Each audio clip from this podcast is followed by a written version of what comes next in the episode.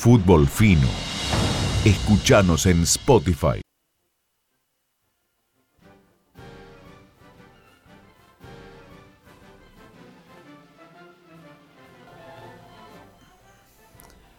Buenas a todos, bienvenidos a un nuevo Fútbol Fino.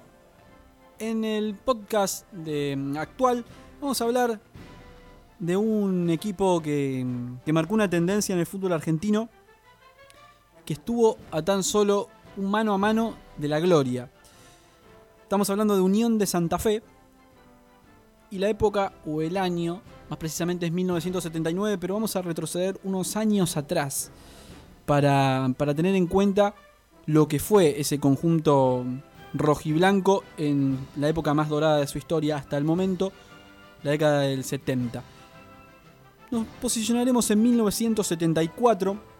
En aquel entonces Unión estaba mm, en la, en la primera B, asciende a la máxima divisional de- del fútbol argentino frente a estudiantes de caseros en Campana, en el partido que, que definió mm, ese ascenso para el conjunto de Unión. Hay una mm, historia bastante particular. El Toto Lorenzo, quien va a ser el entrenador en los años subsiguientes para que luego lo, lo agarre Volken al equipo de Unión que del año que vamos a hablar, de 1979. Volviendo al Toto Lorenzo, agarra el Club Atlético Unión luego de ser subcampeón de Europa con el Atlético Madrid. Una final que la pierde de manera increíble frente al Bayern de Múnich. Em, y luego del top europeo se viene al fútbol argentino nada más y nada menos que a Unión.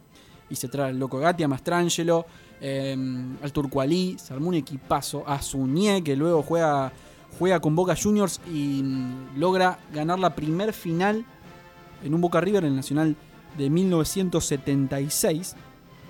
Un equipo absolutamente extraordinario, luego con varios en Boca, pero fue el comienzo de una, de una segunda parte de la década del 70 gloriosa para Unión, que se pudo haber coronado en el torneo nacional de 1979. Antes los torneos obviamente se determinaban en torneos metropolitanos para aquellos equipos afiliados a la AFA que tenían, sumado a los equipos del ascenso, que tenían la máxima divisional de fútbol argentino en la primera parte.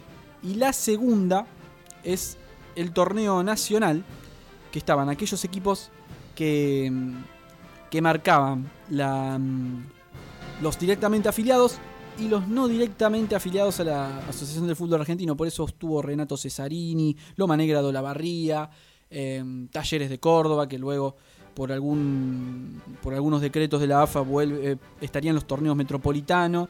Pero Unión logró, mm, luego de afiliarse a la AFA en 1972 por parte de, de Super Manuel Corral, de las políticas de aquel momento, al estar afiliado formaba parte de los dos torneos del Metropolitano Internacional de Primera División. Y en el torneo nacional logra un campañón del cual eh, llega invicto a la final, nada más y nada menos que con River Plate.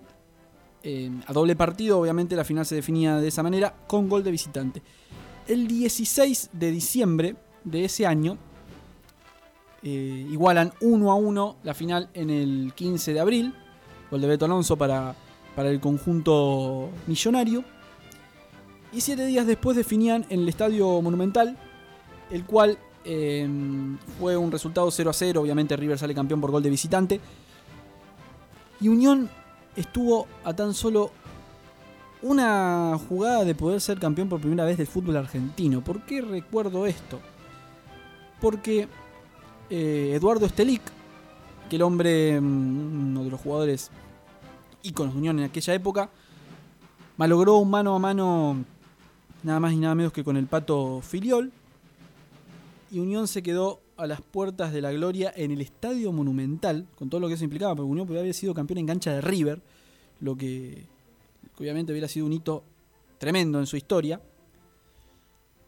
Por esa, por esa maldita jugada que no, no, no se concretó, porque era el minuto final, Unión con ese gol ya era campeón. Entre otras cuestiones, también para, para comentar lo que, lo que significaba ese equipo, los nombres que tenía ese equipo. La formación base, vamos a hablar de, los, jugadores que generalmente estaban en ese, en ese plantel, en el, equipo titular, obviamente. Pumpido, que en algunos partidos de, de Unión en aquella temporada eh, tuvo, estuvo el buzo de arquero de la AFA. Es una curiosidad bastante importante para destacar. De, Pumpido no tenía el buzo de arquero de Unión, sino el de la Asociación de Fútbol Argentino, se lo puede ver. Eh, obviamente con la misma marca de indumentaria que Unión poseía en aquel entonces, la marca de las tres tiras. Hugo López, Mazzoni, Cárdenas y Regendart. Alberto, la oveja Telch. Oveja Telch es el tercer jugador en presencia del fútbol argentino porque estuvo más de 15 años en San Lorenzo y después se vino a Unión y después jugó en Colón. Un, un asunto bastante peculiar en las historias del fútbol argentino. Ribeca, Pitarch, Paz y el turco Ali. Realmente era impresionante ese equipo tatengue que estuvo a las puertas de la gloria, pero que tuvo muy buenas actuaciones tanto en el Metropolitano de 1980, donde tuvo una larga fecha como local, que hasta 2018 estuvo vigente, porque el conjunto de Madelón ha podido superar esa, esa historia en cuanto a, a partidos sin perder de local refería. Pero para destacar lo de, lo de Unión, porque fue el momento culmine de aquel equipo, obviamente dirigido por Reinaldo Borken, porque ya Toto Lorenzo se había ido a Boca Juniors, y Reinaldo Borken, que hasta el, momento, hasta el 2019, eh, se hizo este, esta grabación, es el máximo eh, de T en presencias con, con la rojiblanca, está muy cercano Madelón, en cualquier momento lo va a superar, es cuestión de tiempo nada más. Para, para destacar lo que fue una gran, una gran eh, jornada o temporada para, para Unión, pese al segundo puesto y pese a la derrota. Uno de los momentos también donde el fútbol santafesino llegó a lo más alto, eh, propiamente hablando, porque estuvo a nada, nada eh, de, ser, de ser campeón. Y también una de las dos finales eh, o partidos definitorios en los cuales estuvo presente el equipo de la ciudad, porque Unión estuvo presente en, este, en, este, en esta final con River que la pierde y Colón en la final de la Copa Comebol Sudamericana. Bueno, esto fue un fútbol fino más, un nuevo episodio. Esperamos que nos sigan en las redes sociales y en todas las plataformas lo que se pueda compartir esto. Chau, chau. Buena vida.